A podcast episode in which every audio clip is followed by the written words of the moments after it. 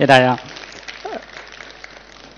大家看到，呃，我的研究方向是理论计算机。那么大家可能会问，什么是理论计算机？其实每次我跟别人说我是学计算机的时候，大家都会首先问我说，你是学你是做硬件的还是软件的？然后我每次都非常非常尴尬，因为我既不是硬件，也不是软件。从这个大学毕业之后十几年，我从来就没有写过程序。所以我们平时日常的工作的话，只要有一张纸、一支笔就可以了。所以理论计算机它的关键词不在计算机，而在计算。我们关注的是计算的理论。那么什么是计算的理论呢？它跟呃计算机、计算机的应用又是什么样的关系呢？呃，我觉得可以打这样一个比方，它们之间的关系就相当于是物理学跟我们的工程学应用的关系。物理学的原理首先被发明出来，然后基于这样的原理，呃，一些工程的应用被呃创造出来。比如说，呃，一八三一年的时候，法拉第发现了这个电磁感应原理。在第一台发电机真正被西门子造出来，已经到了一八六七年。计算理论的话，它也是远远早于这个计算机真的会发明出来。这是我们的一个祖师爷，呃，图灵。呃，大家可能前两年看过一个一个电影叫《模仿游戏》，这个就是以图灵作为这个他的他的生平作为原型的。然后我们这个计算机界的一个最高的奖项叫图灵奖，也就是呃称称为被称为计算机界的诺贝尔奖，所以他是我们非常这个一个奠基人。然后他在这边呃。呃，一九三六年的一篇论文中，呃，定义了这个叫图灵机的概念，精确地定义了什么叫计算。呃，这个定这样的精确定义有什么意义呢？它有两方面的意义。从它它原始的初衷来说，他是一个数学家，他是有了这样的精确的计算，他可以去证明说什么东西是不能计算的。但它另外一个意义，其实可能对现在的生活更大来说，这个图灵机是我们现在现代计算机的一个原型。现代计算机其实就是在这样一个数学模型的基础上呃造出来的。那么，就像物理学关注的是关于宇宙的真相一样，我们的计算的理论关注的是关于计算的真相。什么是计算的真相呢？呃，简单来说，就是我们计算的能力究竟到什么地方，计算的极限又在什么地方？什么是可以计算的？什么是不能计算的？什么是容易计算的？什么是不容易计算的？计算其实是无处不在的。呃，从呃最深刻、最基础的这个数学，到呃呃到最酷最炫的这个关于信息科技的一些应用，包括现在我们大家平常使用到的一些呃技术。从最最客观的呃自然科学，包括像物理、化学、生物，到的呃和我们日常生活每天息息相关的这个社会经济的行为，计算都和他们有非常广泛而的本质的一些联系。啊，非常幸运，我本人的这个研究方向恰好在这四个维度：数学、科学、技术、呃呃经济学都有一些呃交叉。所以我的朋友和合作种子又有数学家、物理学家。呃，经济学家也有这个计算机应用科学的呃学者，以及在第一线写程序的程序员和工程师们。所以，我其实他们这四类人是非常不一样的人，他们之间使用的语言和关注的东西非常的不一样，他们之间都很难彼此对话起来。但跟我都对话的很好，合作的很好。这我觉得也是从一个角度认呃认证了这样一件事情，就是计算这样一个思维，它有它的普适性。当然，我觉得在这四个方向来说，大家可能对它跟科学的联系、跟技术的联系，啊，相对比较能够理解一些。比如说，跟这个物理学方面，现在最火的一个技术叫这个量子信息，与量量子计算，各各国政府都投入好多钱，包括我们现在的这个高科技企业也开始在就在过去的大概短短一年里面，我们的 BAT 就是这个阿里、腾讯、百度先后成立了呃量子计算与量子力学的实验室。这个计算跟生物学的结合有这个。计算呃，生物信息学呃，在技术方面，这是更就不用说了。我现在的这种高科技都是以计算技术、计算机科学的技术为呃基本的支撑，包括像大家说说的特别多的人工智能技术，包括这个区块链技术等等。所以在今天后面的讲座里，我就这两方面就不说了，因为这两方面相对比较好理解。我讲一下它跟数学的联系，跟经济学的联系。我们从这个数学开始。这位是德国伟大的数学家呃希尔伯特，呃。他一个很重要的贡献是，他在这个1900年，呃，巴黎国际数学大会上提出了二十三个数学问题。它的这二十三个问题涉及数学的非常多不同的方向，然后从很大程度上引导了整个二十世纪数学的发展。就是后来很多人在试图在解它的这个二三个问题，然后发展出了很多新的数学理论和工具。呃，其中有一些到现在也还没有解出来。然后我们今天要讲的是它的这个第十问题，就二三个问题里面第十个问题。这个问题非常简单，大家非常好理解。特别大家如果小时候搞过奥数，或者你的小孩在搞奥数的话，就说他说给你一个呃这个方程，问说这个方程有没有整数解。大家可能在学奥数的或者小孩在学奥数的时候，对一些特殊的形式的方程有一些通用的方法，老师会教给你。但是有没有一个一般性的方法，随便给我一个方程都能做出来呢？比如说前段时间这个特殊的方程在我的朋友圈里面呃刷屏了，我不知道有没有其他人看到过。这这个方程看起来非常的简洁，也没有什么特殊的。我们现在问题是说我存不存在这个三个正整数 a、b、c，使得这个方程成立？然后这题为什么很有趣呢？就说哎，它确实是。存在正整数使得它成立的，但如果你你去算一下的话，我相信你很不会很快算出来，因为它最小的一只一个正整数解是长这个样子的，我我也没数过有多少位，所以从这个例子的话，大家可以看出就是说，呃，你很难想象有一个算法说我给你一个方程作为输入，我就能把这个解给找出来，而事实确实就是这样。这个希尔伯特第十问题现在已经被做出来了，但做出来的方式。不是希尔伯特希望的方式，希尔伯特希望是我给出一个通用的方法，但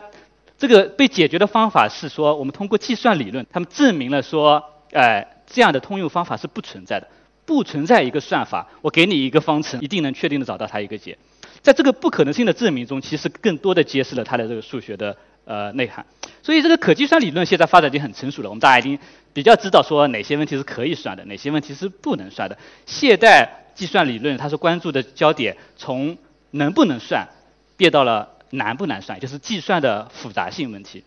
呃，这个计算复杂性又怎么理解？就是说我们要用多少的时间来把这个问题给算出来。然后我们再举一个奥赛题，我给你一个图，我能不能把这个图给一笔画出来？什么叫一笔画呢？就说，比如说这是一张纸，这个图画在纸上，你这个笔放在纸上不能提起来，然后你沿着这些线画，而且不能重复，就同一条线你不能画两次，你需要把这个图给整个画出来。如果你要去尝试所有的可能的画法，那可能也有太多种。如果这个图大一点，就可能太麻烦了。但有没有一个简便的方法呢？我想很多人会知道。其实有一个简便的方法来判断一个图是不是呃可以一笔画。呃，简单来说就是说，你去看上面的每一个点，看它这个点连接的线有几条，是奇数条还是偶数条？偶数条我们就叫偶点，啊奇数条叫奇点。那么如果一个图的奇点数不超过二的话，这个图就是可以一笔画的。有这样一个简单的判别方法时候，你即使这个图稍微大一点，有几百个点，你也很快每个点数一下，奇数偶数是很容易的，所以你就可以判断出来。那如果我把这个题稍微换一下，每个点代表一个一个景点啊，这是一个这个游览图，你能不能把所有的景点没有重复的游览一遍？然后呃呃。这就是这个问题，然后在数学上的话，我们叫它哈密尔顿道路问题，就是说会跟这个一笔画问题非常像，一个是说边不能重复，一个点不能重复。呃，这个问题能不能解呢？当然你也可以这个穷举，把所有的可能的路线图都走一遍，这个对这个图来说是可以的，对于小一点图也是可以的。但如果这个点这个图的点数超过比如说几百的话，那么你即使用现代最先进的呃电脑，你去来把所有的可能性都穷举一遍，这个这个过程都不会在我们的有生之年结束，这个时间实在太长了。那么有没有一个像一笔画一样的这个解辩方法？那这个问题就没有像这个一笔画问题那么简单。不仅奥数老师没有教过，而且现在的所有的数学家也都不知道。而且它其实是这个二十一世纪七大数学难题之一。就说如果你能够找到这样一个解辩方法，那你就解决了这个这个数学难题。你首首先你会获得这个一百万美金的奖金。当然，现在学者一般大家猜测，呃，这是这样的解辩方法是不存在的。那么。你要证明这样的解辩方法是不存在的，你也同样可以获得这一百万美金。当然，这个刚刚那个。问题，哈密尔顿问题并不是孤立的，在世界上有成千上万的问题，它们长的样子可能长得很不一样，但是在计算复杂性，在计算难不难这件事情上，它们是等价。等价的意思就是说，如果你在其中一个问题找到一个解辩方法，那么对所有这成千上万的问题，你都找到了一个解辩方法，所以它的重要性就体现在这里。所以这个呃，我说了，这个计算复杂性是当今啊理论计算机科学一个焦点。所以我们的目标就是说，把一个问题根据计算复杂性，根据难与不难进行。分开，然后像我这里证明了很多二分定理。二分定理的意思是说，呃，所有呃在一个一个呃框里可以描述的问题，我要把它全完全的区分出哪些是难的，哪些是不难的。呃，这这些区分的过程其实非常的数学。讲完这个数学，我们再来讲经济学，就计算理论怎么跟经济学相结合。我们再举一个大家比较容易理解的例子，这是淘宝。在淘宝中，你输入一个关键词。呃，他会输出一个列表，推推对你推荐的这个商品和一些商家。从淘宝的角度来说，他希望给用户以最好的体验，对吧？他尽量把好的商品、好的这个商家推荐给你，放在前面。然后呢，呃，他这样子的话，用户就会得到一个最好的体验。但对每一个商家来说，他如果放在前面的话，他被购买的可能性就会大很多。所以，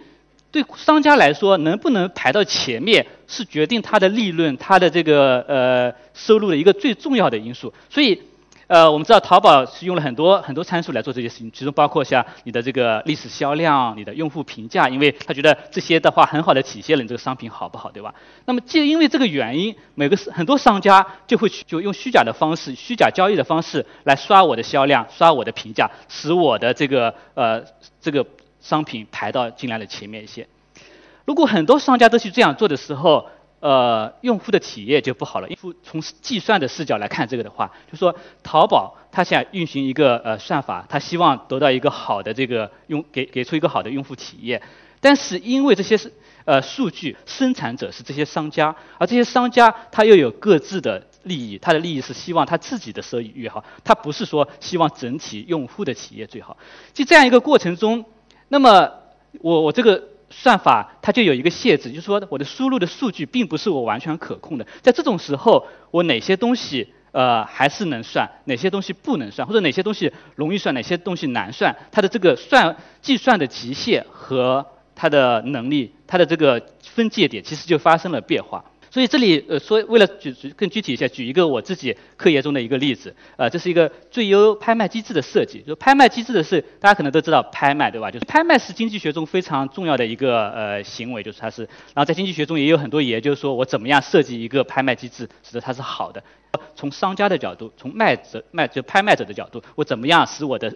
期望的收益最好？那这里呃经济学有很多研究，但经济学的研究基于一个基本的假设，就是说呃我这个拍卖者我知其实是知道大家对这个东西的估价大概是处在一个什么样的分布。但这样一件事情在现代在互联网时代变得越来越呃不现实，因为在互联网上卖很多东西，特别像这个竞价排名，你你不可能对每一个持续调查说大家做一些市场调查说大家的分布是什么样，这所以原来的经济学理论就很难在现实中适用。那么，呃，为了改变这个问题，理论计算机科学家在二零呃二零零一年的时候提出了一个新的最优拍卖机制的模型，基于一个叫竞争比的概念。那具体的这个呃定义是非常数学，我这里就不说了。基本的概念就是说我这个竞争比如果越小的话，我这个呃拍卖机制它期望的收益就会越好，所以越小是越好。然后在二零零一年，他们提出这个模型的时候，给出了一个机制，它的这个竞争比是非常大，是一个常数，是大于一百的常数。之后就有好多不同的这个呃经济学家、数学家、计算机科学家去设计更好的呃机制，然后去改进这个竞争比，然后从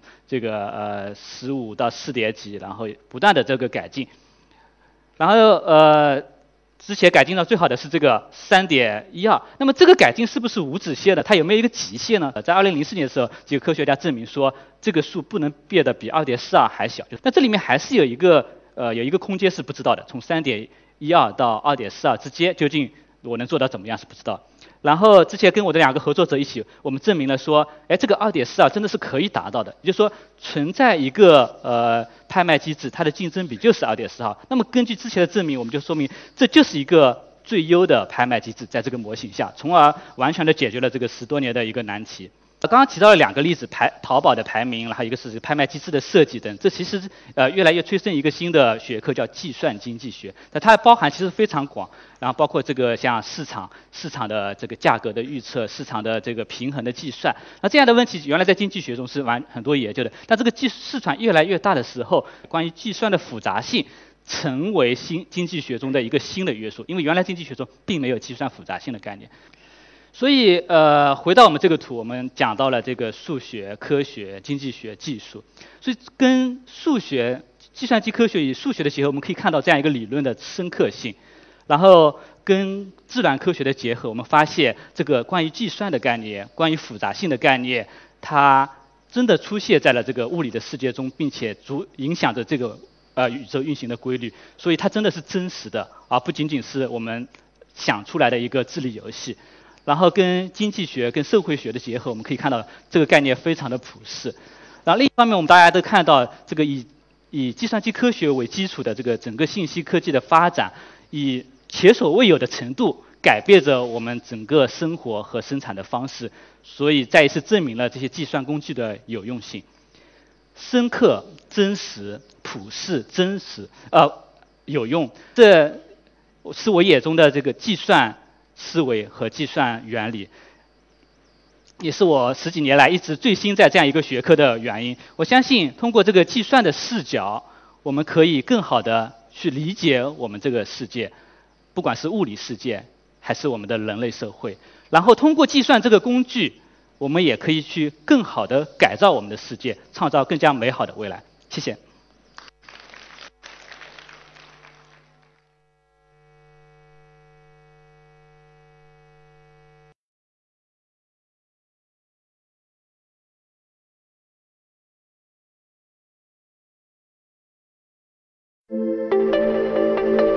就发现最有创造力的思想。